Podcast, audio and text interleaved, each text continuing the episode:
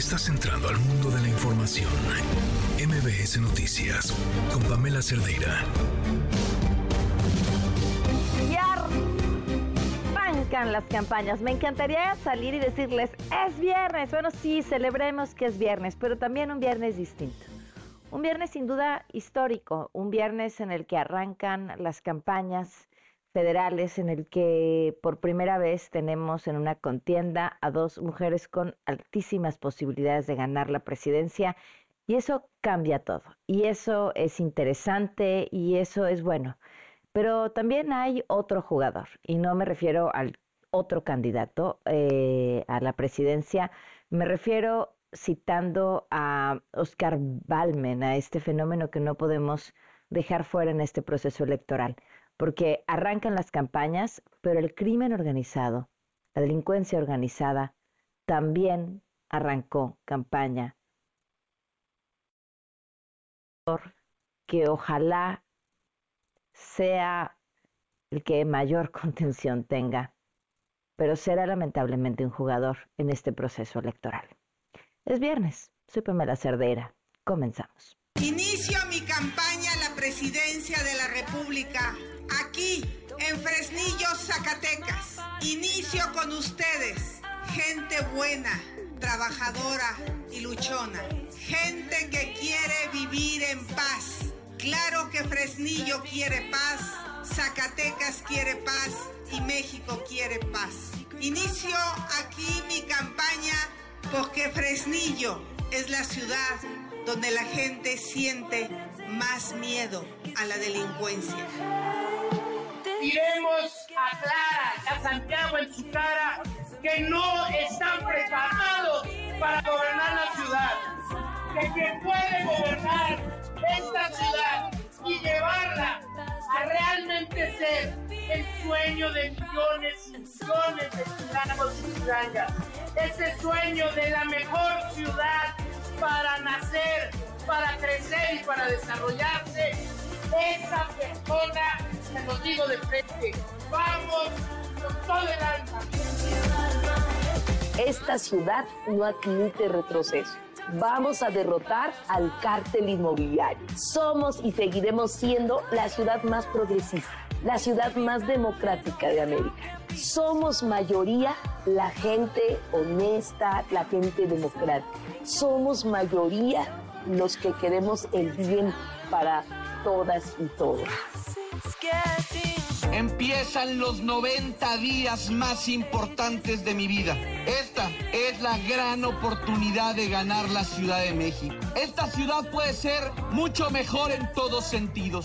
La vamos a blindar como ya lo hice en Benito Juárez para volverla la más segura de todo el país. A partir de hoy y durante 90 días, nuestra democracia electoral estará en una etapa vibrante que debe ser etapa de regocijo para la población en general y particularmente para aquellas y aquellos que están en edad de ejercer su derecho al voto, eh, su derecho político de votar y ser votado. Esta fase llegará a buen término el domingo 2 de junio, de ello estoy segura. Bueno, vamos a, a informar y a llevar a cabo este diálogo circular entre todas y todos ayudamos, pido eso, cooperación, para que si hay un tema que no debemos de tocar, eh, nosotros mismos nos autolimitemos, si les parece. Ya ustedes me dicen si puedo o no puedo, pero ayuden para que no se dé ningún motivo, pero además que no violemos la normatividad. Gracias por acompañarnos, muy buenas tardes, gracias por estar aquí en este viernes primero de marzo del 2024. Soy Pamela Cervera, el teléfono en cabina 5166125, el número de WhatsApp 5533329585, en Twitter, Facebook, Instagram, TikTok me encuentran como Pam Cervera. En todos estos espacios estoy atentísima a sus comentarios, a lo que nos quieran compartir y nos vamos de una vez con la información. Oficialmente arrancan las campañas electorales. Claudia Sheinbaum se prepara para iniciar este, esta etapa desde la explanada del Zócalo Capitalino. Cuéntanos, Adrián Jiménez, buenas tardes, ¿cómo van las cosas?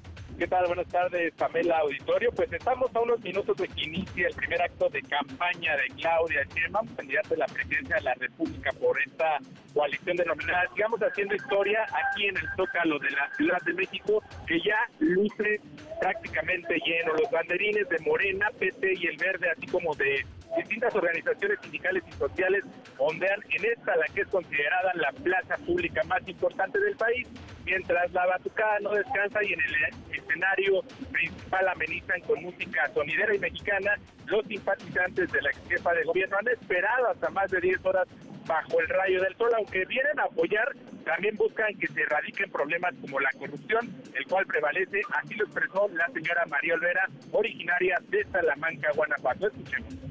Pues que siguiera la continuación de la 4T, que no se vaya a desviar. ¿Qué le pedirían específico? ¿Seguridad? Seguridad y combate a la corrupción, porque no se ha erradicado. En Guanajuato estamos mal. Otras personas como la señora Carolina Páez llegó desde las 6 de la mañana y pide que haya solución al problema del escasez de agua que viven en Ecatepec desde hace al menos dos años, tema que ven como prioritario incluso por encima de la seguridad. Que nos apoye un poco más en ese sentido. Porque entonces el agua. ahí decidí hacer un Sí, libro padecemos se este, de escasez de agua, ambiental pero sabemos que de antemano ya está también preocupada en el tema y nos va a dar solución. En tanto, el señor José Herrera, también originario de este municipio mexiquense, se sumó a esta petición. Vamos a escuchar. Que nos eche el agua, porque no tenemos allá en Ecatepec, tenemos como dos años que no tenemos nada de agua y que nos ayude a arreglar las calles que ya parecen pedrado. Algunos datos curiosos, eh, previamente alrededor del mediodía se estuvieron transmitiendo imágenes del presidente Andrés Manuel López Obrador, aunque bueno, pues se trata del inicio de campaña de Claudia Sheinbaum y también algunos audios de 2018 cuando era contendiente por la presidencia de la República. Parte de lo que está aconteciendo aquí en el Zócalo de la Ciudad de México, Pamela Auditorio. Oye, Adrián, pero estos audios y estas imágenes, ¿en dónde se estaban viendo? Perdón, eh, no te escuché bien. Estos audios y estas imágenes de las que nos hablas del presidente, ¿en dónde se estaban viendo? ¿Cómo estaban Ah, transmitidas? Eh, en los principales accesos al Zócalo de, de la Ciudad de México, en las calles aledañas como 5 de Mayo, Francisco y Mm. Madero, 20 de noviembre, se colocaron pantallas gigantes. Y ahí las estaban pasando. Y ahí se estaban retransmitiendo estas, estos audios. No, pues muy imágenes. bien. Así, hola, ¿qué hace haciendo propaganda con la imagen del presidente? En fin, gracias Adrián. Buenas tardes. Buenas tardes. Interesante las respuestas de las personas a las que entrevistó Adrián. Al final, eh, la realidad nos rebasa siempre, más allá del discurso. Desde Fresnillo, Zacatecas, Ochil Gálvez arrancó también la campaña con una velada por la paz en este municipio que está en primer lugar de percepción de inseguridad. Alberto Zamora, cuéntanoslo todo. Buenas tardes. ¿Qué tal, Pamela? Muy buenas tardes. Así es, como tú lo mencionas, con la promesa de que sí es posible un México sin violencia. Xochitl Gálvez inició su campaña presidencial en Fresnillo, Zacatecas, el municipio con el índice más alto de percepción de inseguridad. En los primeros minutos de este viernes, la candidata realizó una caminata por calles del municipio en medio de un operativo de seguridad en el que participaron autoridades federales y estatales.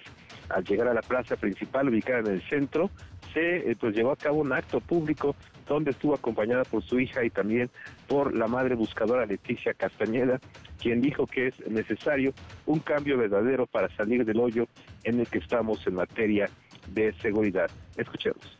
No nos podemos sentir tranquilos ni seguros cuando al vecino de tu casa lo sacan por la fuerza y se lo llevan. No nos podemos sentir seguros si vemos que en la colonia de al lado queman una casa o balacean otra. Eso es lo que nos hace tener miedo en Fresnillo. Eso es lo que nos hace no salir de noche. Eso es lo que nos hace estar inseguros. Le apostamos a su proyecto, señora. Personalmente lo vengo a manifestar.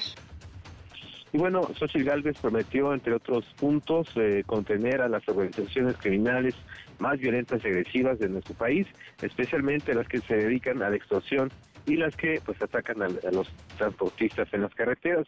Propuso la construcción de una prisión de alta seguridad con tecnología de punta para que los delincuentes, dijo, tengan miedo de caer ahí y la piensen antes de cometer una atrocidad. Escuchemos. La inseguridad afecta a todos por igual, pero unidos podemos vencerla. Y es que hay una demanda que une a todos los mexicanos. Queremos vivir sin miedo y para lograrlo, como presidenta de México, propongo un modelo de seguridad donde se sume cabeza, corazón y coraje y bueno, se comprometió a proteger y cuidar a los policías con prestaciones y mejores salarios, que los soldados y marinos dejen de tapar baches en una carretera o prestar servicios de hotelería en un centro turístico. También dijo que pondrá a las víctimas en el centro de las acciones de gobierno y que será una prioridad la búsqueda de personas desaparecidas. Concluyó su mensaje con la defensa de que Morena es más narco, más muerte y más miedo. Pamela, mi reporte. Gracias, Alberto. Buenas tardes. Gracias, buenas tardes. Y esta tarde en punto de las 5, Xochitl Gálvez va a cerrar su primer día de campaña con un acto en Irapuato, Guanajuato. Y por otro lado, a las seis y media de la tarde arrancará el mitin del candidato por Movimiento Ciudadano, Jorge Álvarez Maínez, en Lagos de Moreno, Jalisco. Desde el primer minuto de este viernes inició su campaña con un spot. Cuéntanos, Katsiri, buenas tardes.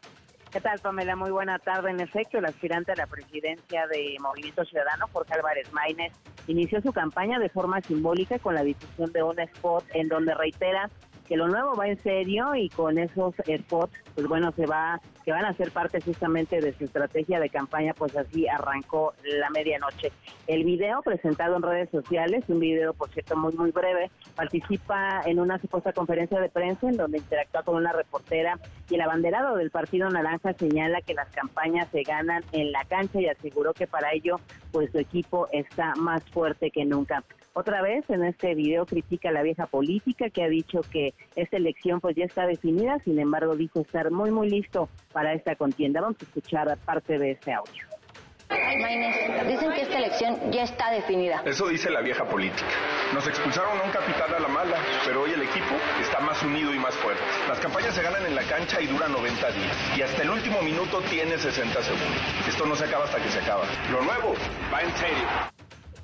Bueno, ya está todo listo para que este viernes a las 7 de la noche en el Jardín Central de Lagos de Moreno, Jalisco, arranque de manera formal ya esta campaña con un evento público en este estado, eh, que es el principal bastión de Movimiento Ciudadano, el primer estado, por cierto, del país que tuvo un gobernador emanado del Partido Naranja. El reporte que tenemos, Pamela. Gracias, Hatsiri. Buenas tardes. Buenas tardes. Por cierto, en, Lagos de Moreno, este municipio en el que oficialmente arranca su campaña Jorge Álvarez Maínez, ayer fueron encontrados cinco cuerpos con signos de violencia en una zona agrícola. Cabe resaltar que se sabe, porque además ya han existido otros hechos, que esta zona está dominada por el crimen organizado. Y es que también un dato que no hay que olvidar es el contexto de violencia en el que se está llevando a cabo este arranque de campañas. Tan solo en diciembre del año pasado a febrero de este 2024, 14 actores políticos y participantes en estas elecciones han sido asesinados en diferentes entidades. Esto sin contar las presiones, ataques armados, intentos de secuestro y más que también han registrado. Los aspirantes a la jefatura de gobierno de la Ciudad de México arrancaron también actividades. El candidato de la coalición va por la Ciudad de México, Santiago Tabuada, afirmó que atenderá los problemas que está dejando la actual administración. No voy a improvisar. Hoy estoy aquí por resultado de un proyecto que hemos venido construyendo porque tenemos experiencia y tenemos logros que acreditan la capacidad para gobernar. En esta campaña, no lo duden, vamos a contrastar nuestros resultados contra los de Morena. Bueno, y también Clara Brugada aseguró que va a continuar con la batalla contra el llamado cártel inmobiliario. Esta ciudad no admite retroceso. Vamos a derrotar al cártel inmobiliario. Somos y seguiremos siendo la ciudad más progresista, la ciudad más democrática de América. Somos mayoría la gente honesta, la gente democrática. Somos mayoría los que queremos el bien para todas y todos. Bueno, por otro lado, el gallo de Movimiento Ciudadano, Salomón Chertorivsky, prometió que atenderá el tema de inseguridad y el agua. A esta contienda vamos hasta donde tope. Porque esta ciudad merece más, porque merece más, saldremos a dar la batalla con propuestas, con contraste. Les diremos a Clara y a Santiago en su cara que no están preparados para gobernar la ciudad. Y en este marco, la secretaria de Gobernación y el INE dieron banderazo para iniciar con la producción de las boletas que serán utilizadas en el proceso electoral. Escuchen a Luisa María Alcalde. Estamos convencidos de que estas elecciones serán motivo de mucho debate, pero también de mucha esperanza y alegría, porque hoy, a diferencia del pasado, el compromiso de las instituciones, el compromiso del presidente y del gobierno de México es con la democracia, es con la libertad y siempre es con el pueblo de México. En otros asuntos, hoy activistas denunciaron que las autoridades de Texas fortalecieron el alambrado con púas que instalaron en la frontera con nuestro país, a pesar de que hay una orden judicial para retirarlo. Y dicen que antes medía metro y medio y que ahora mide casi tres metros de altura, haciendo pues ya casi imposible el paso de migrantes. Bueno, ah, porque recordemos que también ahí están en campañas electorales y que muchas de las personas que llegan a Estados Unidos lo hacen por la vía aérea y que además entre nuestros talentos, no que presumir por supuesto, está el de hacer túneles. El vocero de la diócesis de Ciudad Juárez, Chihuahua, denunció que Estados Unidos está olvidando de la integridad de las personas. Y atentos a lo siguiente, la Secretaría del Medio Ambiente de Nuevo León no pudo ingresar. ¿Se acuerda que les decíamos ayer que iban a ingresar a la refinería de Pemex en Cadereyta para evaluar su papel en la contaminación de la zona metropolitana que tiene Nuevo León no solamente una, dos, varias de las ciudades con peor calidad del aire. Bueno, pues les negaron la entrada y por esto fue clausurada. El reporte lo tiene Dani Leiva. Te escuchamos, Dani. Buenas tardes. ¿Qué tal, Pamela? Muy buenas tardes. Pues así como lo comentas, en cumplimiento al amparo de una resolución del Juzgado Segundo de Distrito en materia administrativa, esta mañana el gobierno de Nuevo León clausuró la refinería de Cadereyta ante la negativa de la planta a someterse a una inspección por parte del Estado. El secretario de Medio Ambiente aquí en la entidad, Alfonso Martínez Muñoz, informó que llegaron pues alrededor de las nueve horas de este viernes y se acudió la planta donde les negaron el acceso.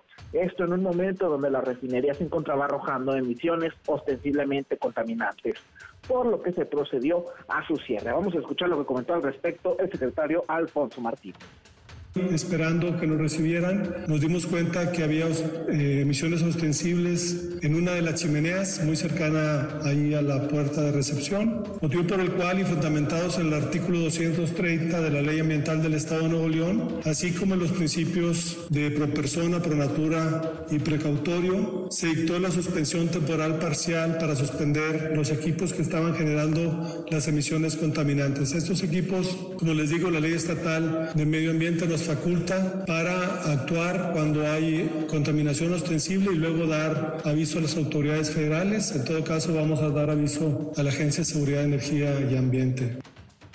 He ahí lo interesante, Pamela, primero se le llamó clausura y posteriormente se le llamó suspensión temporal parcial. Y ante esta suspensión, pues la refinería continuó con sus operaciones de manera habitual, no afectando así la producción de Pemex.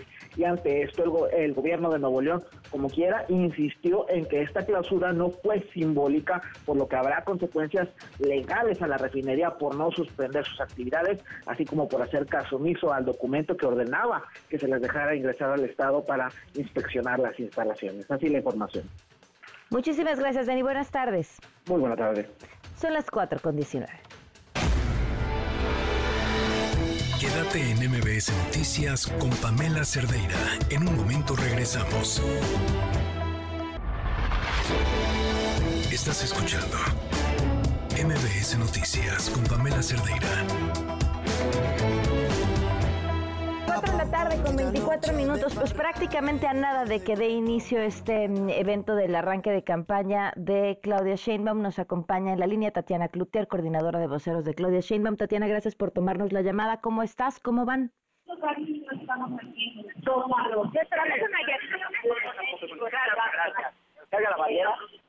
Ajá. Me mandan eh, que,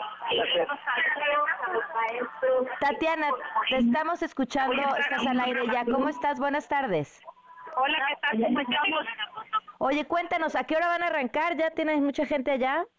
Estamos a, una, nada de empezar, ya empezaron ahorita a organizar a las personas que van en la en, el, en el presidio y ahorita estamos aquí a la espera, unos cinco minutos más arranca esto. Tatiana, si pudieras definir en tres mensajes breves qué va a ser este proceso de campaña y qué, cuál es la oferta de Claudia Sheinbaum, ¿qué dirías? A ver, creo que nada es una oferta de esperanza y alegría. Y por otro lado, podría decirte que este proceso va a ser un proceso de mucho trabajo, eh, de muchos retos sobre todo de consolidación del trabajo que se ha hecho a lo largo de varios años.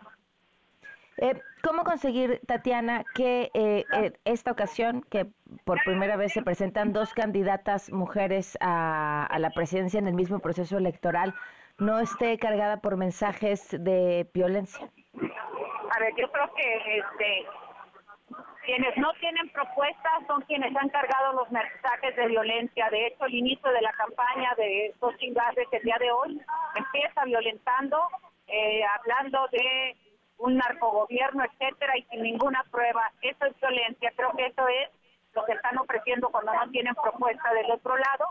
Nosotros sabremos de trabajar con alegría y con. ¿Cómo trabajar con eh, el tema de la forma en la que la, el crimen organizado sí ha formado parte de este proceso electoral? Y me refiero a los candidatos que sí han sufrido atentados, incluso asesinatos. porque no quiero contestar lo que te preguntaba sobre cómo, cómo enfrentar esto desde la candidatura a la presidencia, la forma en la que el crimen organizado ha formado parte de la campaña electoral. Del proceso, no de la campaña. Te pido que me expliques y me digas a qué te refieres para que yo pueda contestar. Bueno, pues a la cantidad de candidatos o participantes en la elección que han sido asesinados incluso previo al inicio del proceso. Ok, ok, nomás para tener claridad. Sí, sí, sí, sí, yo, Creo, eh, yo creo que aquí este, quienes se sientan vulnerables o vulnerados, lo importante es que pidan el apoyo para que puedan tener seguridad. Yo creo que eso son, aunque una muerte siempre es el bien de alguien y no es algo deseado, hay procesos en los que normalmente el crimen organizado busca asustar y estoy segura que no se logrará en este momento. Bueno, platicamos después con más calma. Tatiana, te agradezco muchísimo que nos hayas tomado la llamada en estas condiciones. Al contrario, gracias. Gracias, muy buenas tardes. Tatiana Cloutier, coordinadora de voceros de Claudia Sheinbaum, desde el Zócalo, a nada de comenzar en este evento. Y nos acompaña también en la línea la senadora Kenia López Rabadán, jefa de oficina de la campaña de Xochil Gálvez. Gracias, Kenia, por acompañarnos. ¿Cómo estás? Buenas tardes. ¿Qué tal, querida Pamela? Un gusto saludarte a ti y a tu auditorio. Y bueno, pues sin lugar a dudas ya arrancaron las campañas y queda claro de qué lado está la esperanza, la inteligencia, la pasión, esta entrega maravillosa que Xochil Gálvez ha tenido desde el minuto uno en el municipio, por cierto, en donde más miedo sienten los mexicanos, en Fresnillo, Zacatecas, un municipio y un estado morenista que claramente recuerdan a todo el país que eso de abrazar a los delincuentes es terrible para las familias en México. Kenia, arranco prácticamente con las mismas eh, preguntas. Si pudieras definir en tres eh, frases o ideas lo que será eh, Xochitl Galvez en esta campaña, ¿qué, dirías o su, su, idea y su proyecto?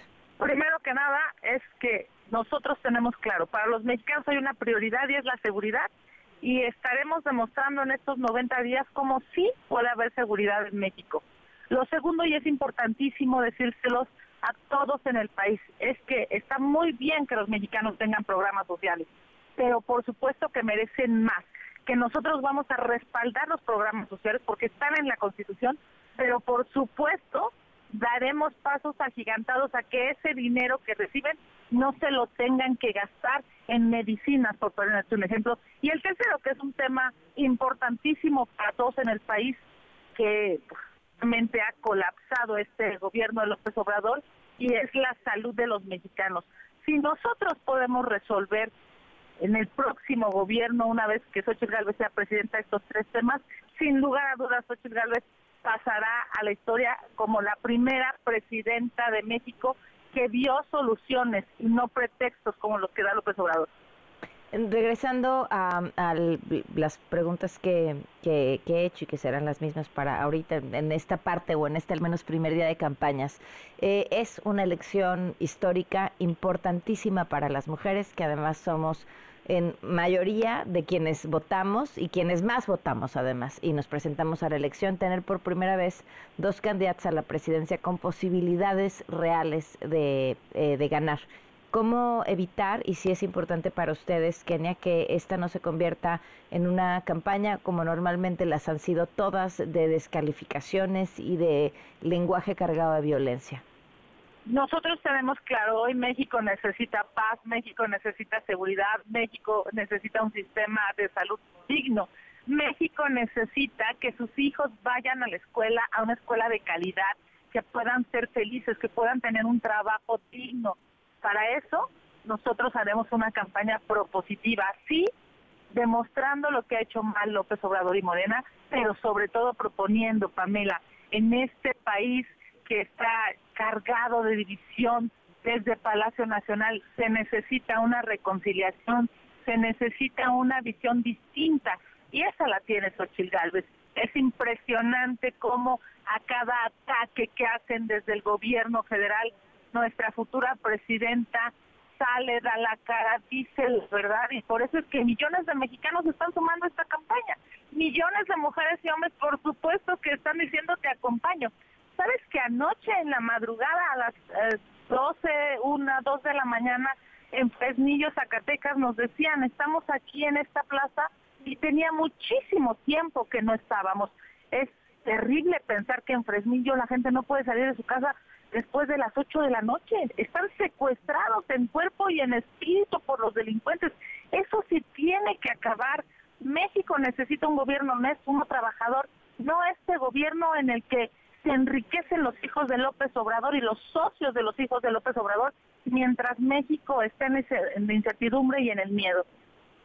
Eh, Kenia, sobre el, la incursión, pues, la participación de la delincuencia y el crimen organizado en el proceso electoral, que ha dejado ya a varios candidatos y actores políticos sin vida, incluso antes de que inicien las campañas y otros tantos con amenazas, aunque independientemente se pues cuidar y velar por la seguridad de los candidatos y las candidatas no es responsabilidad de ningún candidato a la presidencia o candidato de ningún partido, pero pero qué decir sobre este sobre este proceso al que nos enfrentamos y que se perfila ya como el más violento de la historia. Lamentablemente será el más violento de la historia, porque hoy México está ensangrentado. Es claro, después de ver los asesinatos eh, de precandidatos, por cierto, de todos los partidos políticos, ¿eh? no se salva los partidos, ya sean los oficiales o la oposición. Exactamente, Pamela. Y eso es preocupantísimo, porque así como están en riesgo los políticos, están en riesgo las mamás, los papás, los niños, los jóvenes. Eso se tiene que detener. Cuando López Obrador eh, hace una reflexión sobre su gobierno y dice misión cumplida, misión cumplida para cumplida para los delincuentes seguro, misión cumplida para aquellos que decidieron hacer del crimen un modus vivendi, pues lamentablemente el presidente tiene razón, pero para los mexicanos, para las mamás que pues, salen sus hijos y no saben si van a regresar con vida, para las madres buscadoras, esas mujeres que las hemos visto llorar hoy en la madrugada exigiendo justicia, para ellas no hay misión cumplida de López Obrador, por eso es que se van a ir. Es que claramente eh, hay una exigencia nacional diciendo queremos seguridad. Este, este reproche de son bots sobre narcopresidente AMLO o narcocandidata no es cierto. Fueron cientos de miles de personas en las plazas públicas gritando narcopresidente porque lo que estaban diciendo en realidad es queremos seguridad, queremos justicia, queremos paz, queremos que ya el gobierno deje de abrazar a los delincuentes, pero el observador no lo acepta. Bueno, no lo acepta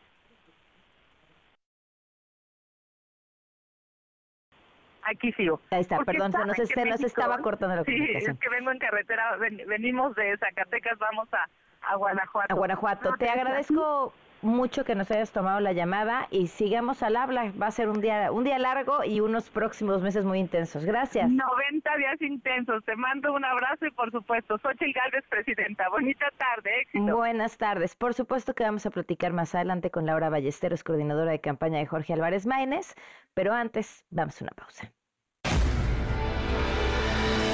Quédate en MBS Noticias con Pamela Cerdeira. En un momento regresamos. Estás escuchando MBS Noticias con Pamela Cerdeira. La tarde con 38 minutos continuamos en este día de arranque de campañas electorales, un día con muchísimo movimiento y muchísima información. Platicamos ya con Tatiana Cloutier, coordinadora de voceros de Claudia Sheinbaum, con la senadora Kenia López Rabadán, jefa de la oficina de campaña de Xochitl Galvez y ahora en la línea nos acompaña Laura Ballesteros, coordinadora de campaña de Jorge Álvarez Maínez. Laura, qué gusto saludarte, ¿cómo estás? Hola Pamela, muy bien, y tú qué gusto saludarte a ti y a todo tu auditorio. Muy bien, Laura, con mucho gusto de poderte saludar. Pues mismas preguntas que, que he hecho a, a, Tatiana y a Kenia. Si pudieras describir el proyecto de Jorge Álvarez Maínez en tres ideas, eh, Laura, ¿cuáles serían? Mira, futuro. Primero es lo más importante. Representamos el futuro de este país. Álvarez Maínez está entrando en la contienda, irrumpiendo en ella, con un proyecto que está pensando en los siguientes años del país, no nada más en la siguiente elección. Número dos, lo nuevo somos los nuevos en la contienda, pero también somos un movimiento que no ha gobernado el país y estamos justamente en medio de dos coaliciones, la oficialista que está gobernando hoy y le está fallando a México. Y además también la, la coalición este, opositora, como se hace llamar, que bueno, con una alianza inexplicable entre dos partidos que hoy la gente no se los compra y que también ya le fallaron a México y de hecho justo por eso dejaron de votar por ellos en el 2018. Eh, ¿Cómo, ¿Cómo evitar que los mensajes estén cargados de, violencia entre las candidatas y el candidato? Y te lo, a ver, se los preguntaba a ellas en el marco de, eh, para las mujeres esta es una elección diferente. Nunca habíamos tenido dos candidatas contendiendo por la presidencia eh, y a la vez eso implica también que el lugar de Jorge Álvarez Maínez sea un lugar distinto. Eh, ¿no? Hoy en, en esta contienda de siempre hombres, se vuelve el único hombre eh, y a la vez eh, juega un papel eh, interesante. ¿Es este un tema importante para ustedes? O sea, que, la, que las campañas y los mensajes entre las candidatas y el candidato no se tornen violentos y que pudiera ser una opción distinta. Uy, se nos cortó la comunicación con Laura. Vamos a ver si la podemos retomar en estos momentos. Eh, de verdad es, es, es, un poco idealista eh, mi pregunta, porque campañas son campañas y al parecer, pues el, la preocupación por generar un mensaje mejor, en general, ¿eh? no, no lo digo por cada uno de los candidatos en específico, en general en la política, nunca está por encima de generar un mensaje que funcione y que pegue. Y si es así, da lo mismo si, si es mentira, si, si afecta, si no pero bueno, pues pensar que esta podría ser una elección distinta por las condiciones en las que están dando y la necesidad de paz en el país. Eh, te escuchamos, Laura.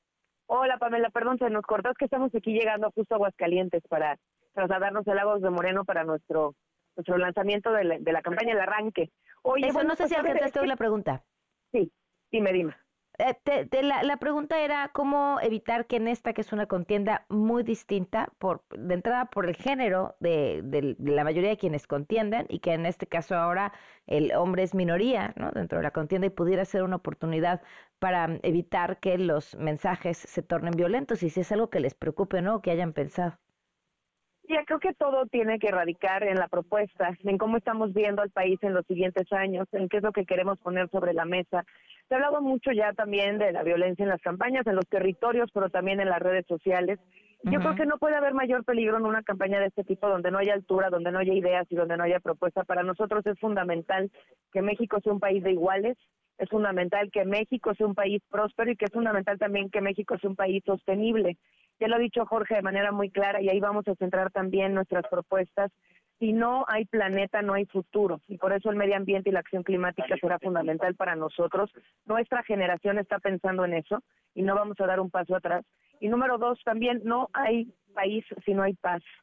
Y la estrategia de seguridad que ha presentado esta, este gobierno, los sexenios anteriores, es una estrategia fallida es una estrategia que ha provocado una guerra en el país. Hoy las mexicanas y los mexicanos la están pagando con sus vidas y también las de sus hijos. También esa es una de las razones por las cuales arrancamos hoy en Lagos de Moreno, Jalisco. Eh, y justamente el día de ayer se localizaron varios cuerpos otra vez en Lagos de Moreno. Eh, esto les les cambió, movió, modificó en algo la logística para el día de hoy, porque me imagino que hay además pues una coordinación federal por el tema de seguridad. No, nosotros hemos seguido la misma ruta. Sacamos desde el principio, Mayra Castillo pidió la seguridad más austera. Nosotros no vamos tampoco a estar con recursos públicos pagando esto. Entendemos también la seguridad y, los riesgos, pero estamos también en una lógica en donde con una campaña austera podemos lograr mucho y estamos este, con la seguridad más austera por parte de, del gobierno y el ejército. Pero más austera, pero sí tienen seguridad por parte del gobierno. ¿Perdón? Sí tienen esta seguridad. Sí, claro que sí. sí la, se solicitó, como lo dijo Maines hace unos días, y es la más austera.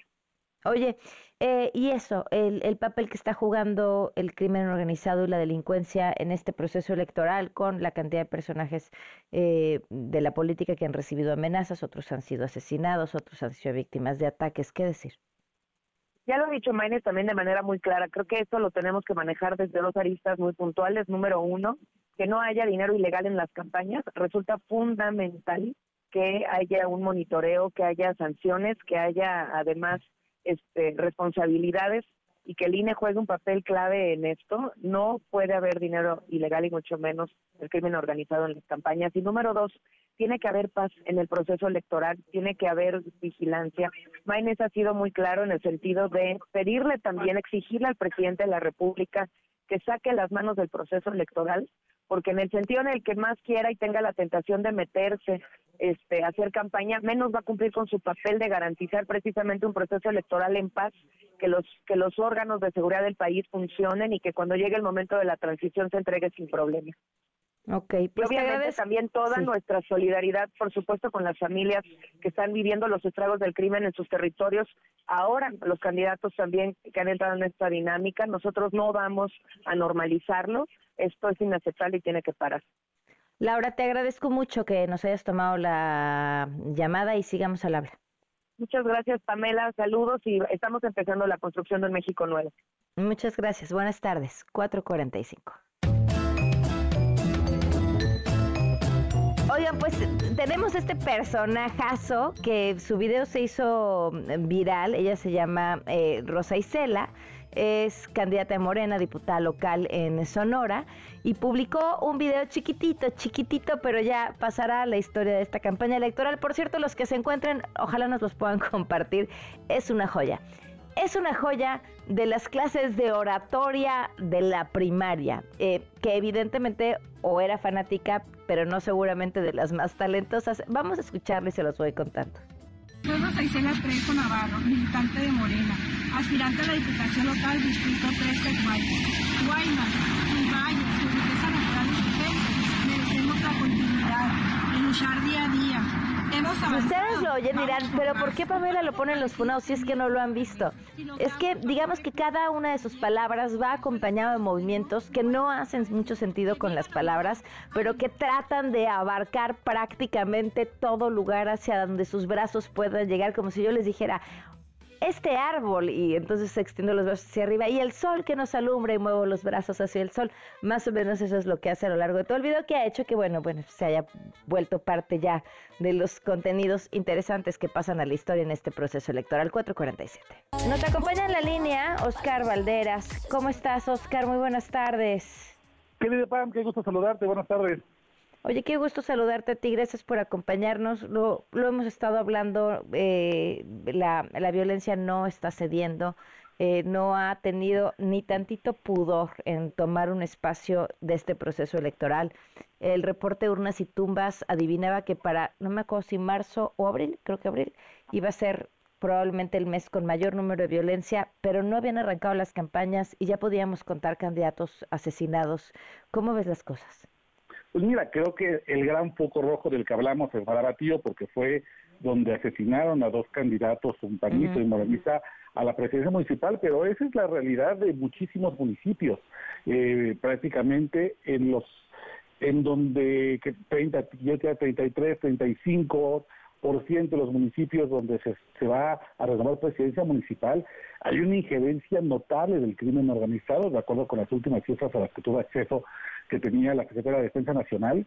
Y bueno, la verdad es que para muestra lo que ha pasado en las últimas horas, querido Pam, Fíjate, estamos, bueno, seguramente eh, tú y muchos otros colegas que estamos con los ojos en el zócalo viendo el arranque de campaña de Claudia Sheinbaum, pues mira, horas antes, hoy en la madrugada, la, la Unión Tepito, el cártel chino por excelencia, dejó mantas colgadas en eje central, la, digamos, la avenida clave para poder llegar al Zócalo para muchas personas, en un mensaje intimidatorio contra la antiunión.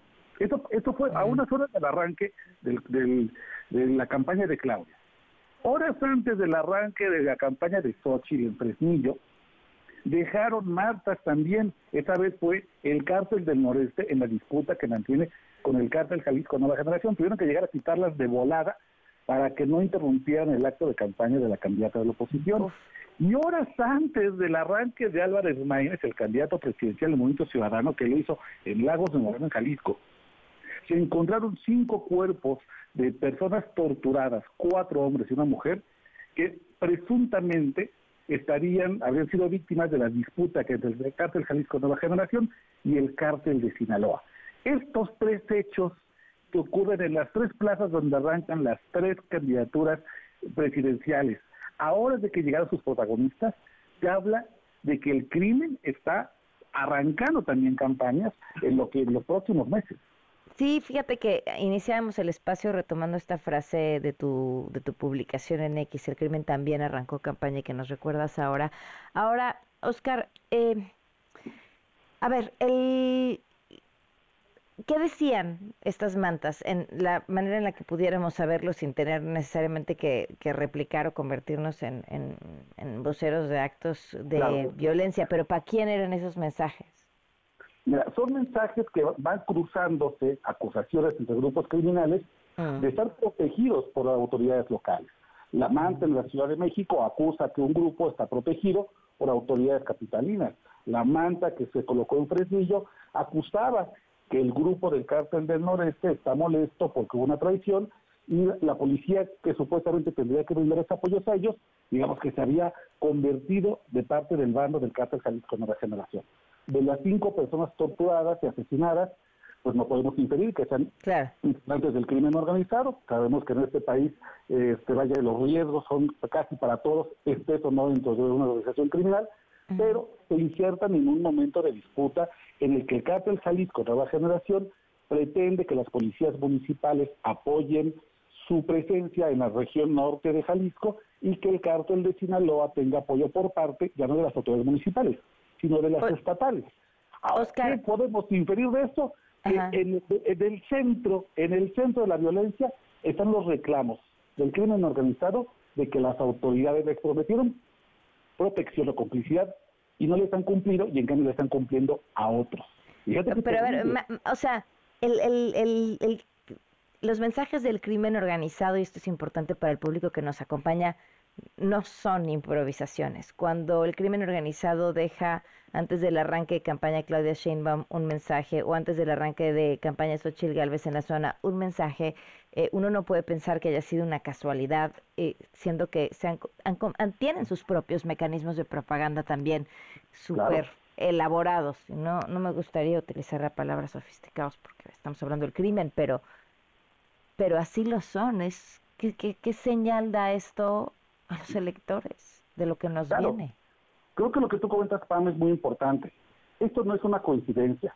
El que en los tres lugares donde se arrancaron las campañas presidenciales de las tres únicas candidatas y candidatos, que haya habido horas antes presencia del crimen organizado, es muy preocupante. Nunca había visto yo una cosa así en este país.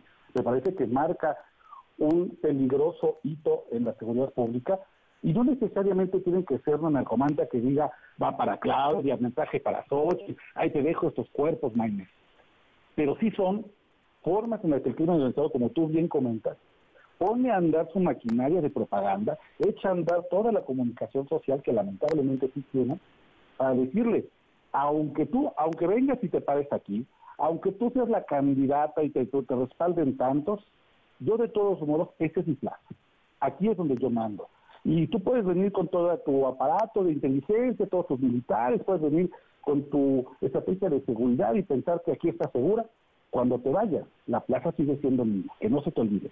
El mensaje de fondo es muy peligroso, señor Pam, porque sí marca el crimen organizado tiene una lógica territorial. Y vamos a ver si no se está repitiendo, sino cuando la candidata X o la candidata C o el candidato A van a Mararatío, van a Nueva Italia, Michoacán, a cualquier municipio, vamos a ver, yo creo que el crimen organizado se va a activar, va a demostrar fuerza y en una de esas las presencias o los mítines de las candidatas y el candidato podrían incluso ser un factor de violencia que altere la convivencia social horas incluso antes de que lleguen los partidos políticos a hacer sus mítines. Es muy peligroso eh, y creo que debería ser tomado en cuenta, sobre todo quería también en un contexto en el cual el Servicio de Protección Federal, que es este organismo que brinda protección a particulares como jueces, magistrados, activistas, periodistas, se encuentra en este momento en un déficit de escoltas.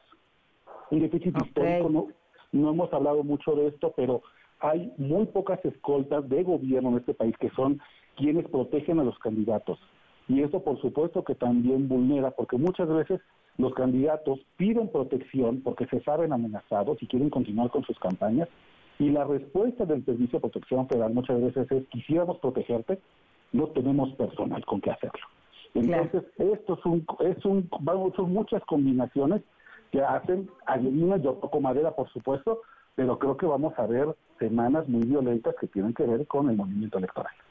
Claro. Pues Oscar, te agradezco mucho que nos hayas tomado la llamada y este ojalá podamos seguir platicando. Lamentablemente esto esto pues mm, difícilmente podremos pensar que vaya a irme a mejor. Muchísimas gracias, un abrazo. Un abrazo, para muy buena tarde. Buenas tardes, 455. Quédate en MBS Noticias con Pamela Cerdeira. En un momento regresamos. Estás escuchando MBS Noticias con Pamela Cerdeira. Con 57 minutos. Continuamos en MBS Noticias. Oigan, ayer les comentaba que le habían llegado unas flores del patrón a Xochitl Galvez mientras estaba en su conferencia. Y giro de tuerca, que el de las flores, el patrón, publica en sus redes sociales que él no ha mandado flores a nadie de ningún... Bueno, es, el mensaje es muy raro. Eh, a ver, voy a tratar de decirles textualmente. Solo, solo para aclarar, yo no le entregué flores a ningún personaje de la política mexicana que empiece con X. Estarán bien o mal sus ideas, pero a mí no me interesa y como a mí no me interesa, no me presto a juegos políticos. El servicio de flores no lo puedo negar porque ante todo somos una empresa, lo cual es rarísimo porque es un mensaje como mezclado, es como no podemos negar el servicio de flores, lo que podría uno asumir que entonces sí dieron el servicio de flores, eh, pero que él no y luego dice, pero porque mis redes sociales y no voy a usar mis redes sociales.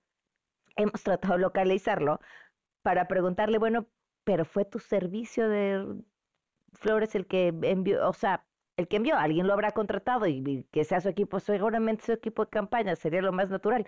Eh, lo interesante sería es si fue contrataron a alguien más que hiciera exactamente lo mismo que él eh, o si contrataron a su servicio y si fue su servicio, ¿por qué sale él a decir que él no fue? Es una cosa muy extraña, pero bueno, finalmente es eso.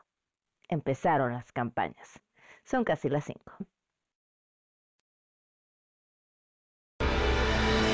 Quédate en MBS Noticias con Pamela Cerdeira. En un momento regresamos.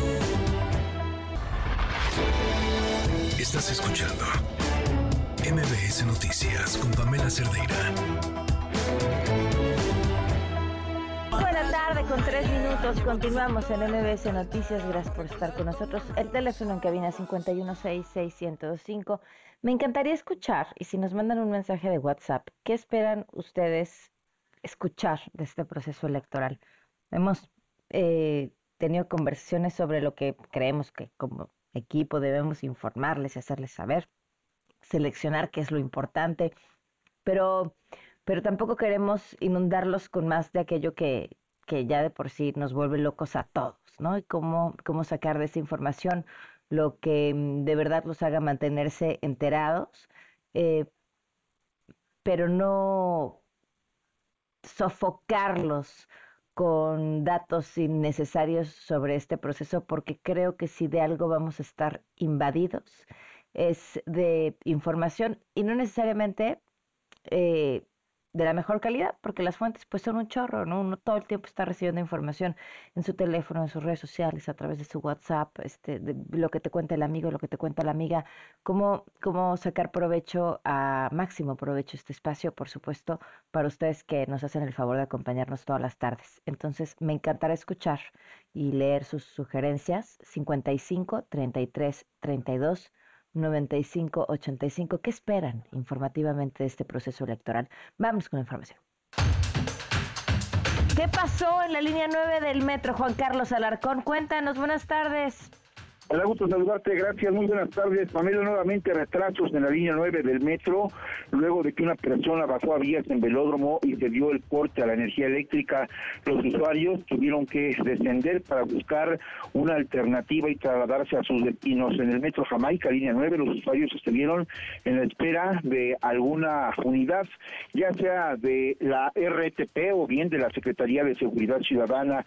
Los autobuses fueron insuficientes y muchos de los usuarios en el metro Chabacano, que también corresponde a la línea 9 de plano, se retiraron en taxis, autobuses y otros a pie para no demorar más su traslado. Por la mañana se suspendió también el servicio en la línea 9 por una falla eléctrica. El servicio se restableció poco después de las 9 de la mañana, cuando la mayoría ya había llegado a sus destinos y este desperfecto, el de la mañana, ocurrió cuando eran horas pico. Pero ahora nuevamente se registra otro incidente nuevamente en la línea 9, pero ya se espera que en los próximos minutos quede totalmente restablecido el servicio. Y es el reporte que tengo. Muy bien, gracias Juan Carlos. Buenas tardes. Muy buenas tardes. En Veracruz, el candidato de Movimiento Ciudadano en una diputación de Coatzacoalcos, Francisco González Sáenz, denunció haber recibido amenazas para que se retire de la contienda y dijo en conferencia de prensa que la noche de ayer recibió estas amenazas eh, y le dijeron que si no se retiraba, él y su familia serían atacados. En Jalisco, en pleno inicio de campañas electorales, un consejero de Morena presentó una denuncia por amenazas de muerte en su contra. La historia la tiene Elsa Marta Gutiérrez. Te escuchamos, Elsa Marta. Buenas tardes. Buenas tardes, eh, Pamela. Así es, el consejero que presentó esta denuncia penal ante la Fiscalía del Estado es Ney Francisco Gutiérrez Elenes. Él presentó esta denuncia por la mañana, luego de que hoy eh, le dejaran dos coronas de muerto ahí en su domicilio, ubicado en la colonia Lomas del Manantial, municipio de Tonalá uno de los arreglos fúnebres traía la leyenda Descansa en paz, Ney, la otra relevo. El ex precandidato a diputado local por el Distrito 7 de Tonalá se dijo consternado y preocupado por esa amenaza de muerte. Él contó que al querer sacar el vehículo de su cochera eh, de su domicilio, encontró los arreglos eh, florales recargados ahí en el cancel. Esto fue parte de lo que nos compartió. Bueno, yo el día de hoy en la mañana este, me dispongo a salir de mi casa alrededor de las ocho y media de la mañana. Me dirigí a una serie de reuniones. Bueno, cuando salgo para sacar mi vehículo de mi cochera, pues bueno, me encuentro con es la desgracia de, ver dos coronas eh, de muerto. Pues sí, algo impactante, algo que me deja en shock. Y por supuesto, eh, un gran miedo y más en un estado donde la violencia pues es latente, ¿verdad? Dijo que él no tiene cámaras de videovigilancia en su casa, pero indagan si algún vecino pudo haber visto algo o captado algo si es que tienen cámaras. Calificó como alarmante lo que pasó porque ahí en su domicilio vive su madre y su hermano, quienes ahora están temerosos y con miedo. Dijo que, bueno, si bien prefería no especular quién lo hizo, no descartó un móvil político o incluso que algún inconforme con designaciones eh, en Morena se las hubiera enviado.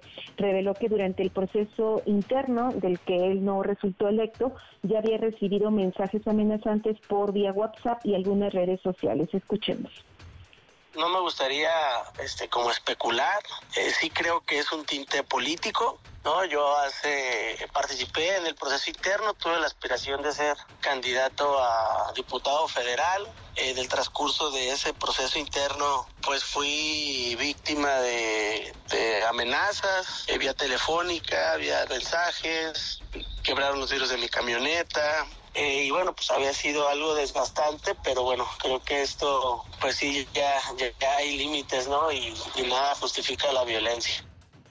Ney Gutiérrez Elenes, eh, Pamela es activista, luchador social y es profesor de matemáticas por la Universidad de Guadalajara.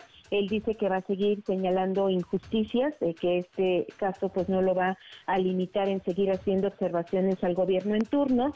Y bueno, también le preguntábamos si no descartaba pues la presencia de la delincuencia organizada en este caso y aseguró que jamás ha interactuado o tenido algún tipo de problema, confrontación señalamiento o algo que lo involucre con el crimen organizado. Sin embargo, bueno, ya serán las autoridades quienes investiguen este caso, Pamela. Hijo, brutal. Muchísimas gracias. Buenas tardes. Buenas tardes. Y en Guanajuato fue encontrada una fosa clandestina esta mañana. Un colectivo de buscadoras localizó restos óseos por reportes anónimos. La información la tiene Sergio Ortiz. Te escuchamos, Sergio. Buenas tardes. Pamela, buenas tardes, un gusto saludarte, por supuesto, a nuestro auditorio. En efecto, como bien mencionas, la Brigada Independiente de Búsqueda localizó la mañana de este viernes restos humanos al sur de la ciudad de Irapuato. El hallazgo tuvo lugar alrededor de las 10 de la mañana, cuando a través de sus redes sociales, las buscadoras compartieron que luego de realizar una prospección en la zona, ubicaron al menos un cráneo y restos de vértebras. Con la localización de estos restos, Pamela, serían ya 202 cuerpos rescatados por parte de la Brigada de Irapuato. Así lo da a conocer una de las integrantes de la brigada, la cual, bueno, pues se negó a una entrevista y obviamente también a salir en medios de, comunicación y en redes sociales. Hasta el lugar hay que resaltarlo, acudieron elementos de diferentes corporaciones de seguridad para coordinar el área e iniciar las investigaciones correspondientes para lograr la identificación de los restos y a los posibles responsables. Pamela. Muy bien, muchísimas gracias. Sigo pendiente, buenas tardes. Gracias, buenas tardes, son las 5 con 11. Ah, perdón, Erika Almanza, estás en línea, te escuchamos, buenas tardes.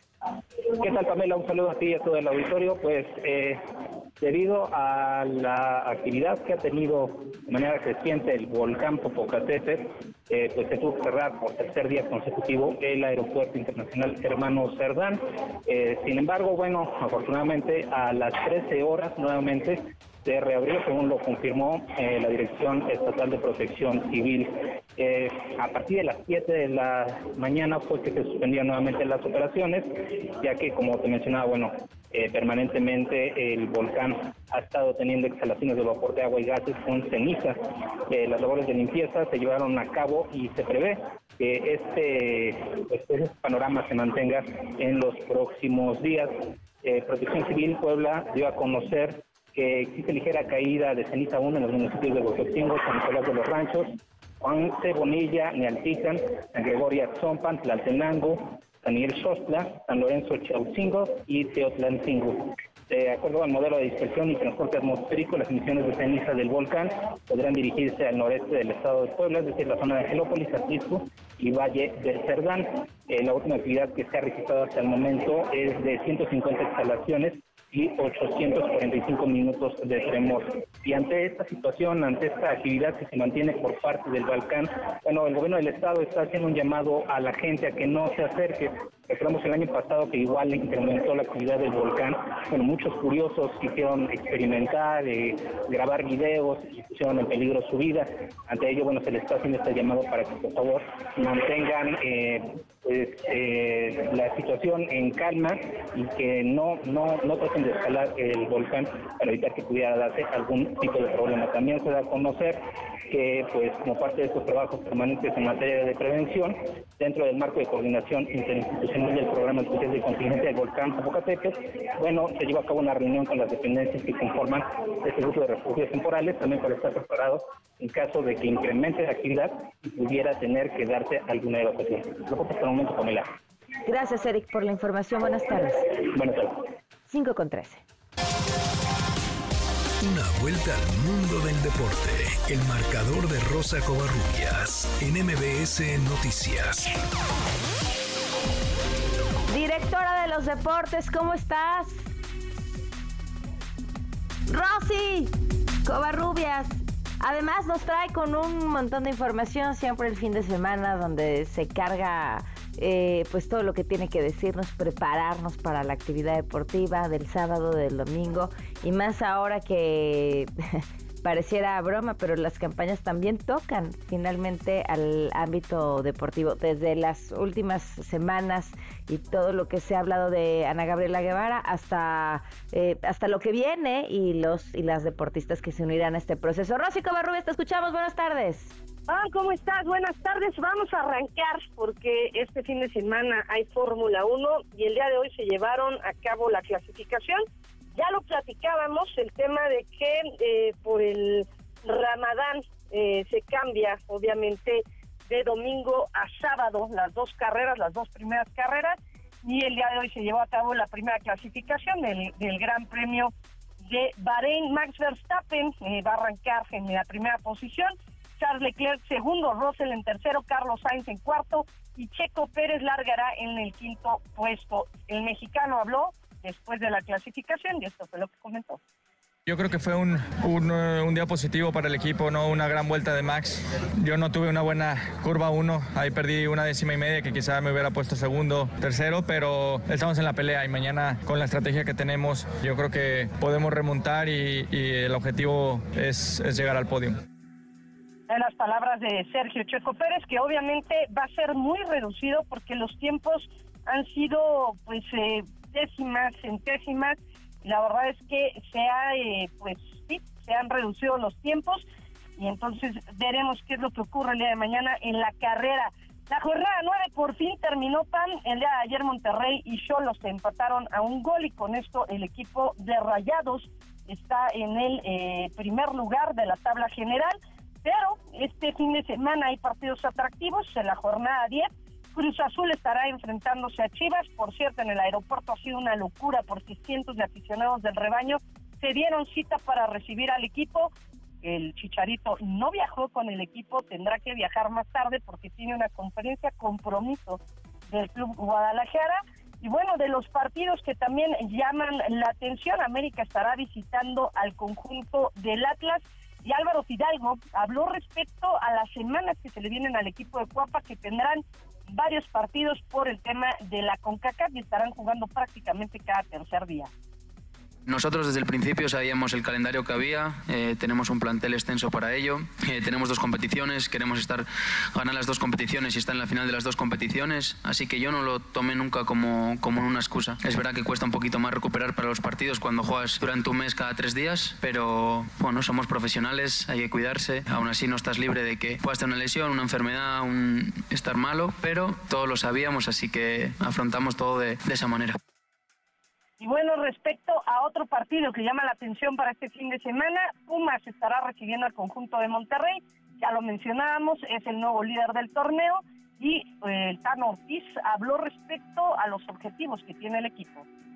Bueno, una de las, de las metas que teníamos y el propósito de, estar en los primeros lugares lo estamos consiguiendo. Si bien estamos en, la mitad del campeonato, la idea es seguir trabajando para seguir estando en los primeros lugares. Eso es algo que los chicos lo tienen desde el primer día que nos juntamos de pretemporada. No hay que relajarse, nada está dicho. En cada semestre Monterrey hace una buena temporada y en, y en zona liguilla donde realmente interesa hay que estar con los pies sobre la tierra. Y bueno, Pam, se está llevando a cabo el preolímpico de lucha eh, en, Acapulco Guerrero, a la par del abierto mexicano de tenis. Ayer, eh, Jane Valencia se quedó un triunfo de conseguir una plaza para el para México. La competidora pues perdió ante la canadiense Hannah Fay en semifinal, por lo que pues no consiguió la plaza, pero el día de hoy, hace un par de minutos, Guillermo Bravo ganó la plaza en la, en la modalidad de lucha libre varonil 57 kilogramos tras vencer 14-4 al colombiano Oscar Tigreros. Esto es una buena noticia. Hay otra plaza más para México y se está llevando a cabo también el Grand Prix eh, de clavados en Canadá. Alejandra, Alejandra Orozco y Gaby Agúndez ya avanzaron a la final en la plataforma de 10 metros individual. Sigue la actividad de los clavadistas, ya lo habíamos comentado. Ellas dos ya tienen asegurado su boleto, ya tienen el nombre para ir a competir a París el próximo verano, pese a todos los problemas que ha existido precisamente en dicha federación. Pam, la información deportiva. Gracias, Rosy. Muy buenas tardes. Gran fin de semana. Gran fin de semana. Abrazo. Abrazo. Vamos a una pausa y volvemos. Quédate en MBS Noticias con Pamela Cerdeira. En un momento regresamos. Estás escuchando MBS Noticias con Pamela Cerdeira.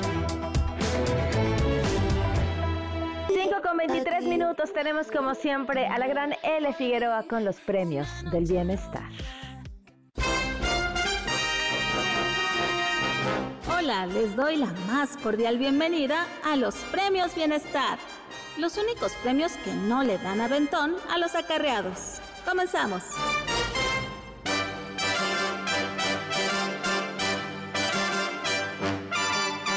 Primer premio de la semana es el Taxi Bus y es para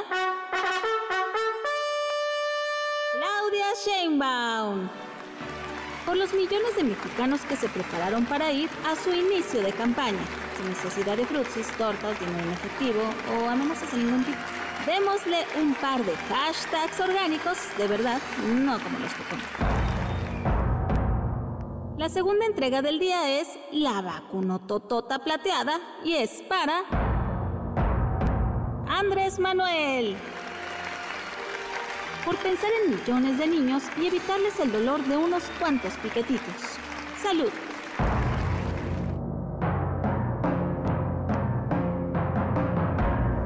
Y el premio más esperado del día es la destitución dorada y es para el juez Juan Manuel Alejandro Martínez Vitela. Por poner primero el interés superior de la niñez, porque lo que no los mata los hace más fuertes. Ajá. Muchas felicidades a los ganadores. Pueden recoger sus premios en Dinamarca o en Canadá. Se despide de ustedes su anfitriona L. Figueroa. Los esperamos el próximo viernes con lo mejor del inicio de campañas en el 102.5 con Pam Cerdeira.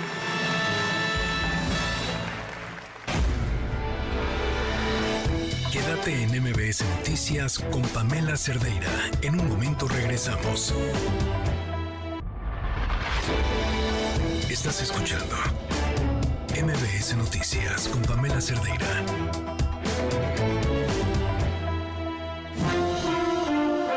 Estimado público, antes de iniciar con nuestro show, les recordamos que está completamente prohibido usar cámaras de video, cámaras de gases, cámaras de autos, tablets, cubrebocas. ¿Por qué no me lo recomienda? Mascarillas. ¿No sirven las mascarillas? Credenciales de lector falsas. Dan asco, güey. Computadoras. Y sobre todo, queda estrictamente prohibido alimentar a nuestros invitados. Bienvenidos al Circo Liceum, el lugar donde se enfrentan la razón y la nación. ¡Comenzamos! Advertencia. El siguiente segmento no es presentado por nadie en todo este programa. Hay personajes que me cuesta mucho trabajo presentar, pero es que creo que el invitado de hoy tiene 18 vidas en una y cada una de estas vidas ha sido extraordinaria y podríamos contarla por separado, sobreviviente de cáncer, pero también activista, también un extraordinario y talentosísimo artista, de los pocos mexicanos, eh, yo creo que contados con una mano y seguro me sobran tres dedos, que ha llegado a Broadway, eh, que prácticamente eh, lo que hace lo hace muy bien y es talentoso y además un excelente ser humano, Mauricio Martínez. Mi querida Pam. Bienvenido. Qué bonito verte, muchas ¿Cómo gracias. estás? Muy bien, muy contento. Oye, a ver. Mau, si te dijera dónde empiezas a contarme la historia de tu vida, ¿de dónde Uy, arrancarías? pues desde en 1978. Ujú. Desde 1978 así le puse mi primer disco porque pues es el año que cuando nací. naciste, ok. Soy cosecha del 78. ¿Cómo era tu hogar? Eh, muy ¿A qué edad lindo. llegaste? Soy de Monterrey, soy regio. Mi familia, mi madre es pintora, amante de los musicales de Hollywood. Ok. Entonces ella me ponía películas desde chiquito, cantando bajo la lluvia, Hello Dolly, La novicia rebelde y Vaselina. Vaselina me volvió loco. Ok. Y desde entonces supe que, desde que vi a John Travolta, dije, yo quiero ser como él. ¿En Yo quiero hacer eso, ¿no? Lo que él estaba haciendo, ¿no? Se me hacía súper cool con la chamarra de piel cómo bailaba. y- Sí. ¿Y cuál fue el camino que seguiste? Desde niño siempre canté, siempre bailé, siempre era, fui un niño muy inquieto, siempre me subía al techo de mi casa a cantar. Llegaba de la escuela y me quitaba los zapatos, era lo primero que hacía, quitarme los zapatos y me subía al techo a cantar y a dar conciertos siempre desde chiquito. Jugué fútbol americano cuatro años porque mi hermano mayor jugaba y a mí me chocaba ir. Pero para sobrevivirlo, mi imaginación siempre activa, yo sentía que las gradas llenas de público, pues era el público que me estaba viendo.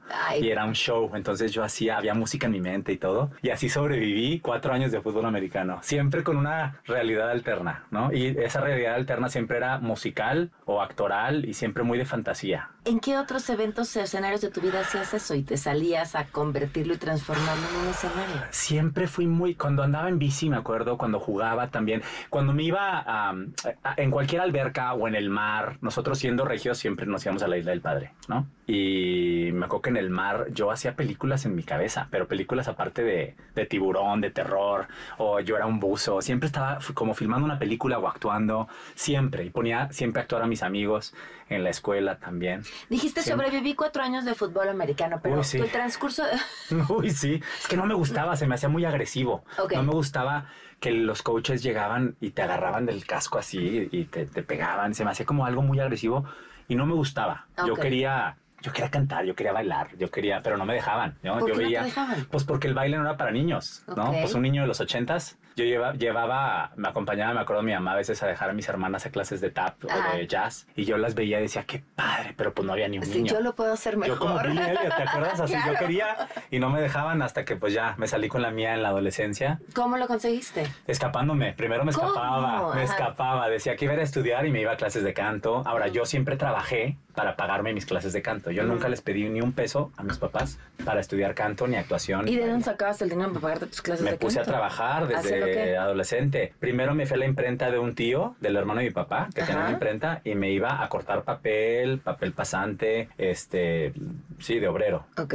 Del de impresor. Y luego también una el esposo de la hermana de mi papá era dueño de una llantera muy importante en Ajá. Monterrey. Y entonces, te, Sí. y cuando te ibas a tus clases de canto, les decías que ibas a qué? Pues generalmente las clases de canto eran despuesito de mi trabajo. Entonces yo pues llegaba de trabajar, pero pues ya había, había estudiado una hora y media baile o canto o algo. ¿no? ¿Y cuando, y, cuando les dijiste, A los, pues siempre hacía obras de teatro y todo, pero ya a los 18 años, cuando ya me lo tomé más en serio. dije, llevabas tres años de preparación? tres años de preparación. Ya les dije, me quiero ir a Nueva York. Llego a Nueva York y fueron los mejores años de mi vida. Sí, estudié en una escuela que se llama The American Musical and Dramatic Academy. ¿Cuántos años estuviste estudiando ahí? Estuve en total tres años allá, del 97, 98, 99.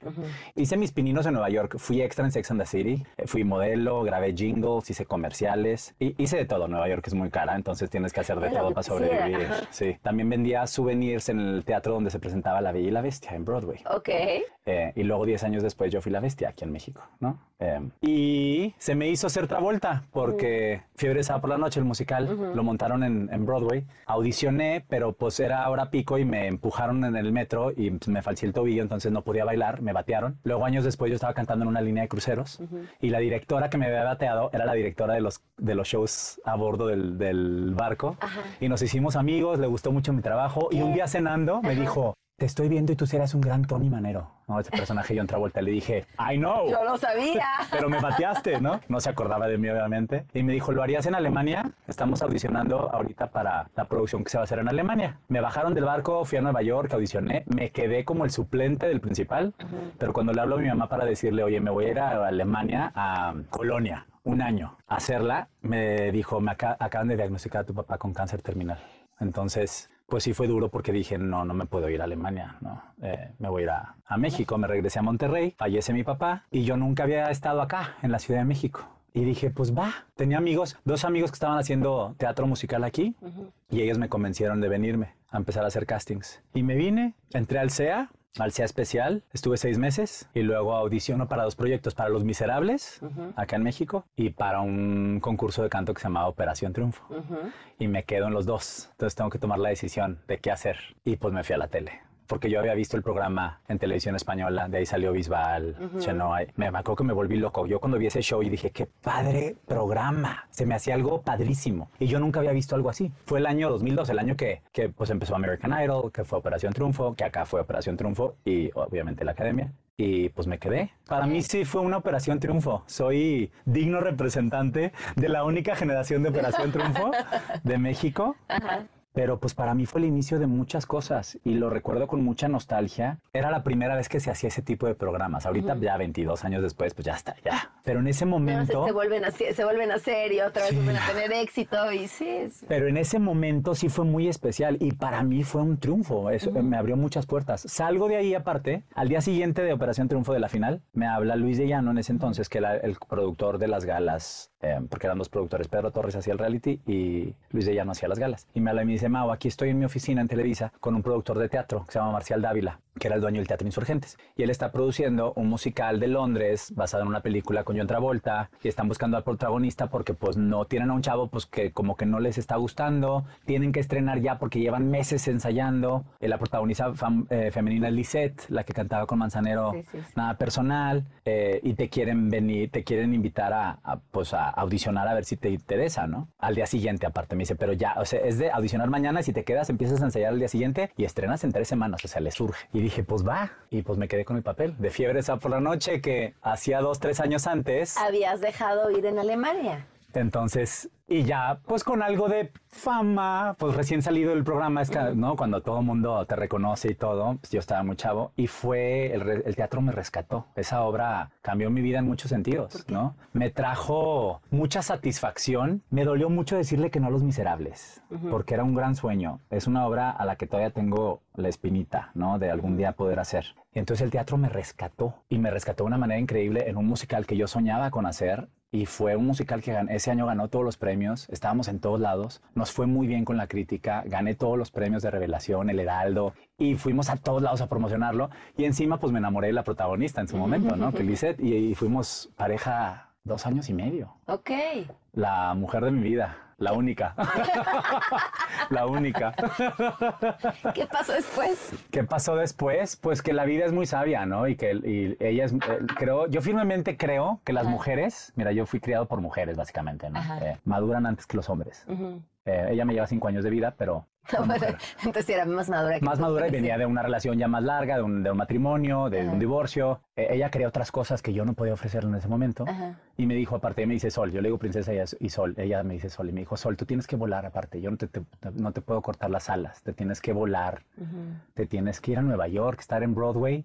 Y aparte el tema de la sexualidad, ¿no? Yo estaba en ese momento, pues no sabía si yo era bisexual o qué onda, ¿no? Eh, años muy confusos, pero en los que me enamoré perdidamente de ella. ¿Cuántos años tenías? 24, 24, 25, 26, muy chavito, Ok. muy chavito. Y antes no habías tenido ninguna duda. No, pero fue la única mujer con la que estuve. Ok. Y ahí entendí muchas cosas, sobre todo que no hay que ponerle etiquetas al amor y que no hay que ponerse uno etiquetas ni límites, que eso, eso limita. El amor es tan grande y nos respetamos tanto y terminamos tan bonito aparte que nos seguimos queriendo. O sea, hasta el día de hoy somos grandes amigos, somos cómplices, nos, nos protegemos, nos cuidamos. ¿Cómo terminaste? O sea, Ella ¿terminaste terminó conmigo, ella Por- terminó, sí. Por esto que dices. Me dijo, ¿ves? "Ey, yo me quiero voy a matar". casar, yo te- Ok. quiero tener hijos, tú no estás listo, no te quiero amarrar, tú te quieres ir a Nueva York, yo no tengo interés en irme para allá. Y aparte, pues no puedo, digo, pues com- puedo competir contra las mujeres, pero pues contra los hombres, ¿no? No.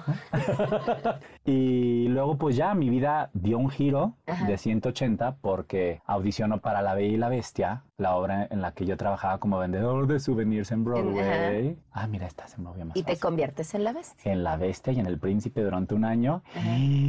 Y ahí conozco en las 200 representaciones al que se convierte después en mi esposo. Ok, ok. Em, yo ya sueno así como, como J-Lo, ¿no? Elizabeth Taylor. Así se- este- ¿Sigues siendo tu esposo? no, ya, no, no, nos divorciamos, pero estuvimos ¿cuánto siete años es? juntos. Siete años juntos, Emilio. Qué, bon- qué bonito que, que te refieras a tus exparejas Así, así de es lindo. que el amor Eso habla muy cuando convives tanto con alguien, cuando terminas bien aparte, porque con los dos terminé bien, terminé de una manera muy amorosa, muy ¿No es más respetuosa. doloroso terminar es bien? muy doloroso, muy doloroso. A veces es mejor, también he roto ya después con otras relaciones más feo y de no te quiero volver a ver, ¿verdad? Siento que eso es más fácil, Ok. porque Sí, te odio, me Sí, caes mal. En cambio, cuando hay tanto amor todavía y es, es más doloroso, es muy doloroso, pero eso me ha hecho crecer. Él me acompañó aparte durante mis primeras dos batallas con el cáncer. Entonces, pues es una persona a la que estaré eternamente agradecido. Vamos a una pausa y volvemos.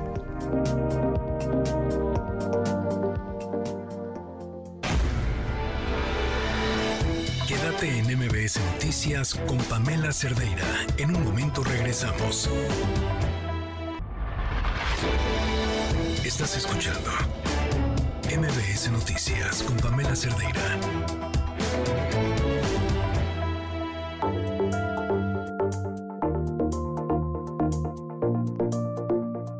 Cuéntame de tu diagnóstico, ¿cómo, cómo sucedió Sí. eso? Fue 2010, nunca se me va a olvidar. Primero de abril del 2010, yo estoy en mi casa, en mi departamento, con Emilio, con mi mejor amiga Fernanda Castillo, eh, viendo la tele y voy a hacer pipí y haz de cuenta que abrí una botella de vino tinto, así rojo todo. Y les hablé a los dos, me acuerdo, vengan a ver. Y en ese entonces, pues tenemos que encontrar un doctor. Pero por fin, el 4 de abril me recibe un doctor y me hacen estudios. Y luego el radiólogo me habla en la noche y me dice, tienes cinco tumores en la vejiga. Hay que operarte ya. Y yo como que cinco tumores. Yo ya había perdido, estaba perdiendo mucho peso, estaba flaquillo. Yo se lo, pues yo pensaba que era por el trabajo, ¿no? Y no, cinco tumores. 2010. Y me operaron, creo que el 10 de abril, 10, 11 de abril del 2010. Y empezó mi batalla que lleva ya 14, va a cumplir, voy a cumplir 14 años luchando contra el cáncer. El cáncer ha regresado tres veces. Yo he tenido cáncer de vejiga cuatro veces. Soy sobreviviente de cáncer cuatro veces. Soy muy terco. ¿Cómo te cambió? Uf, mucho, mucho me ha cambiado. Cada, aparte, cada vez que me ha dado, cada vez que he luchado contra el cáncer, he estado en situaciones muy distintas. La primera vez estuve muy rodeado de amor. Fernanda venía llegando de España, eh, donde había estado dos años dirigiendo eh, teatro.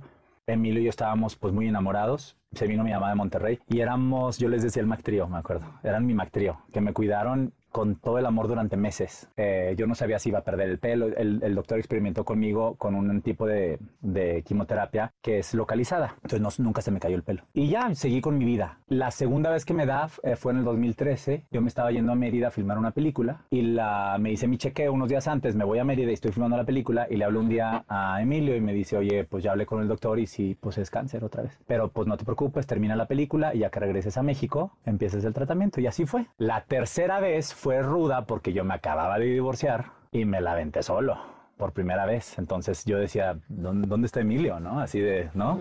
Me pegó duro y entré en una depresión fuerte aparte, eh, después del divorcio y todo. Pero salí, luego me voy a Nueva York, cumplo mi sueño de estar en Broadway, me voy de gira con los Stefan, con la obra de los Stefan, eh, On Your Feet, y estando en Hollywood el día del estreno, eh, en julio del 2018, en el intermedio de la obra del estreno, igual voy al baño y pf, como si hubiera abierto una botella de vino tinto. Entonces a los 40 años tuve que dejar la obra. Estaba aparte yo en pleno proceso migratorio para mi residencia americana. Eh, yo no tenía casa, no tenía dónde vivir porque yo estaba de gira. Yo ya no vivía en México, ya iba a vivir en Nueva York, pero pues no, ahorita no tenía dónde irme. No me podía venir a México hasta que llegara mi green card. Me quedé en Los Ángeles, dejé la obra, la, la gira siguió. ¿Cómo Eh, regresaste de después pronto- del intermedio a la Uf. escena? Muy fuerte. Gracias a Dios, fíjate cómo son las cosas. En On Your Feet, el segundo acto del musical es, hay, hay escenas de Emilio muy intensas porque es cuando Gloria tiene el accidente que tuvo, ¿te acuerdas? A finales, principios de los noventas. Gloria Estefan tuvo un accidente muy fuerte que, que la que dejó paralítica y por poco se queda parapléjica. Entonces son escenas en las que el personaje de Emilio pues llora mucho y está muy emotivo. Pues Te dejaste. no, ir. bueno, como nunca en la vida. Yo me acuerdo que así moqueando, ¿no? Berreaba. Pero eso es lo maravilloso del trabajo que tengo, ¿no? De la vocación que tengo, de la profesión que escogí, eh, que es haces catarsis todas las noches. Pero fue la etapa más dura de mi vida porque caí en una depresión fuertísima fuertísima con pensamientos suicidas, me cayó un antidepresivo terrible. Yo ya no quería estar aquí. O sea, ya estaba, no tenía ánimo de nada. Aparte me dio, ah, me daban ataques de pánico, ansiedad generalizada y, y depresión al mismo tiempo, todo. 40 años desempleado en casa de mi madre. Cuando yo hacía un abrir y cerrar de ojos, yo estaba en- cumpliendo mi sueño, ¿no? Y fue duro, fue muy duro. Algo me quería decir la vida. ¿Qué te decir? Sí, párale, detente, el tener que detener todo y hacer una, un, pues un examen de conciencia a conciencia y confrontarte contigo mismo es bien duro, pero si lo sobrevives, pues ya lo demás te hace los mandados, ¿no? Después de esta cuarta vez ¿Cómo reconociste que necesitabas me ayuda? dio, eh, ya no tenía ganas de, de actuar, no tenía ganas de cantar, tenía pensamientos suicidas todos los días, ataques de pánico, ataques de ansiedad. Yo iba al súper y me ponía a temblar, nada más. No sabía qué cereal escoger y me soltaba llorando en el súper. Era algo terrible. Yo iba manejando, me acuerdo, en el coche y me empezaban a temblar las manos y a sudar y me tenía que frenar. Y hice el palpitaciones horrible. Sientes que los edificios se te vienen encima. Estás pensando en puras cosas que generalmente no piensas cuando estás bien, ¿no? Y sí, unos, unos, este, pues unas confrontaciones conmigo mismo muy fuertes, pero, pero me ha hecho más fuerte, me ha hecho más resiliente. Y a partir de la cuarta vez que le gané al cáncer, cambié mucho. Me volví más transparente, me volví no con menos pelos en la lengua, digo lo que pienso. Por eso dices que tengo que poner los subtítulos. No me, no, sí, me he vuelto más valiente. Y eso a lo mejor a mucha gente no le gusta. A mucha gente de pronto sí es como de, oye, eh, pero pues sí, pasó. Y hoy creo que soy como soy gracias a todo lo que he vivido, ¿no? Y todas las cosas que me han pasado que han sido rudas. Eso ha sido lo más difícil con lo que has tenido que lidiar.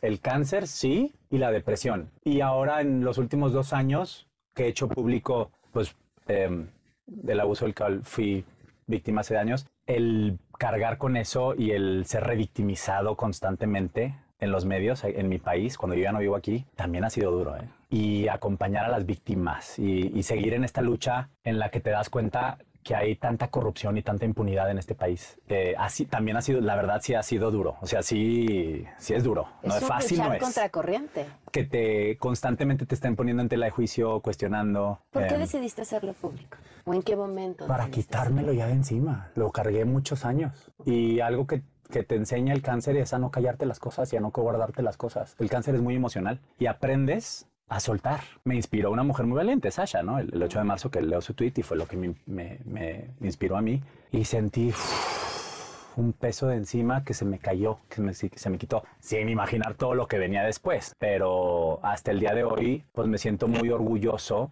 del movimiento que se ha creado gracias a eso, de la gente a la que se ha podido ayudar y de poder ayudar a transformar algo en mi país, aunque ya no viva yo aquí, ¿no? Tratar de dejar, de dejarlo mejor de como lo, lo encontré o lo dejé, ¿no? Cualquier víctima de abuso atraviesa esta especie de viacrucis, ¿no? De Sí. revictimización, de no te creo, de por Sí. qué lo dices hasta ahorita. Uy, sí. Que no, mi pregunta de, de por qué decidiste hacerlo público no iba en ese Sí. sentido, eh, porque todo es un proceso. Pero ser hombre, No te creen. Si a las mujeres no les creen, a los hombres menos. Menos. los cuestionamientos los debe ser brutalmente más duro. Y lo estás haciendo porque quieres fama, porque quieres prensa, porque quieres dinero, porque quieres, bla, bla, bla, ya sabes, ¿no? Ujú. Pero pues, sí. ¿Qué satisfacciones te ha dejado o qué momento más eh, padre te ha dejado el acompañar a otras víctimas o el salir a decirlo, además de quitarte el peso de encima? El no sentirte solo y saber que puede, el saber que puedes ayudar a más personas, a darles valor, a dejar que las cosas ya, ya no se traten de ti, ya se tratan de, de otras personas y estás ayudando a más personas a sanar. Es una sanación colectiva y es una manera también de, de tratar de cambiar las leyes. Ya se aprobó una ley el año pasado, gracias al caso, varios casos incluidos el de Sasha y el de nosotros, en cuestión de abuso infantil. La prescripción ya cambió. Entonces sí está sirviendo, sí está sirviendo. Y es cuando yo digo, algo estoy haciendo para mejorar el mundo de alguna manera, ¿no? Eh, tengo 45 años, no voy a ser padre. ¿Qué legado voy a dejar aquí cuando ya no esté, ¿no? Eh, aparte de mi música, aparte de, no sé, videos en YouTube o de mis discos, o, eh, el recuerdo que la gente pueda tener de mí de verme en el escenario.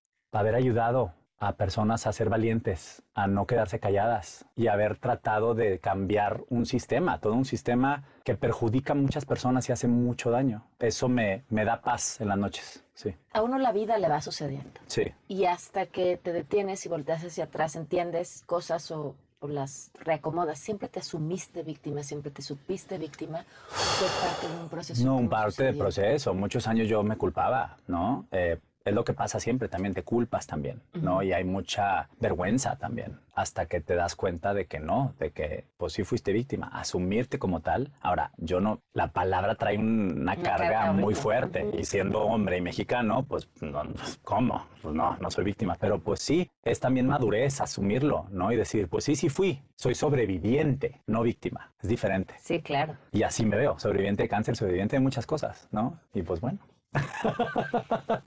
Eh, cuéntame de tu disco. De mi disco. Dice decir disco ya es como Sí, un costumbre pues sí, que. Está digital. De tu último proyecto musical. Sí, material discográfico, sí, está en todas las plataformas disponibles, se llama Live in New York City. Ajá. Pero, es- pero, pero, pero, no, no, no, quiero, Sí, quiero es un concierto ¿cómo? que yo hice en el Estudio 54, icónico Estudio 54 en Nueva York, en Broadway, y es un homenaje a lo mejor de Broadway, de lo mejor de los personajes masculinos de Broadway, y es un show que llevo ya año y medio haciendo. Ese espectáculo lo decidiste. Yo lo monté sea, yo con yo- mi director artístico y coproductor y coescritor que se llama Robbie Russell, que es el director artístico de la disquera Broadway Records, y Brian Nash, que es un director musical extraordinario que ha trabajado con Liza Minnelli. suena, suena así muy sencillo, como... No, ah, o sea, pero no es- No, no, espérate, espérate. no, sí. Detrás de hay, hay- Sí. es un proyecto de emprendimiento, es un proyecto de, de producción, de apostar por tu talento. Y inspirar a la gente que me sigue y decirle, sí se puede. Yo soy el productor del disco. Háganlo ustedes también. Sí se puede. No tienes que depender de nadie, de una disquera. De, no, tú lo puedes hacer, ¿no? Así como los inspiro también con mi lucha personal, pues también mi carrera ha sido de guerrero siempre. Entonces es otro sueño cristalizado. Me siento muy orgulloso. Nos ha ido muy bien. Eh, ya está disponible en todas las plataformas.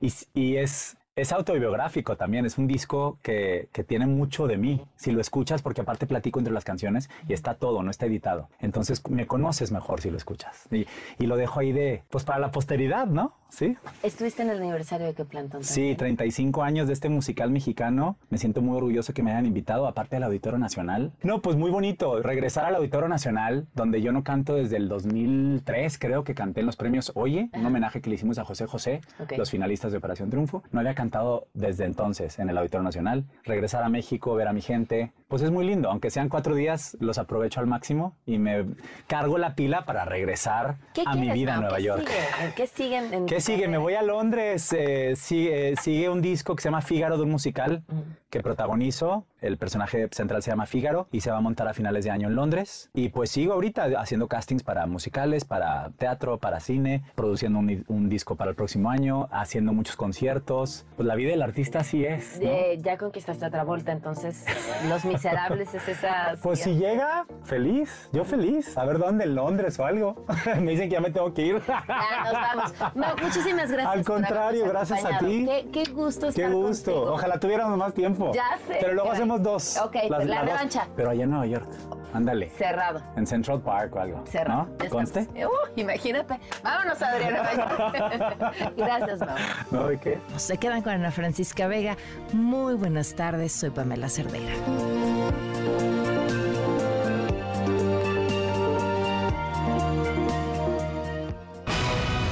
Ahora estás informado. Nos escuchamos la siguiente semana con las noticias que tienes que saber.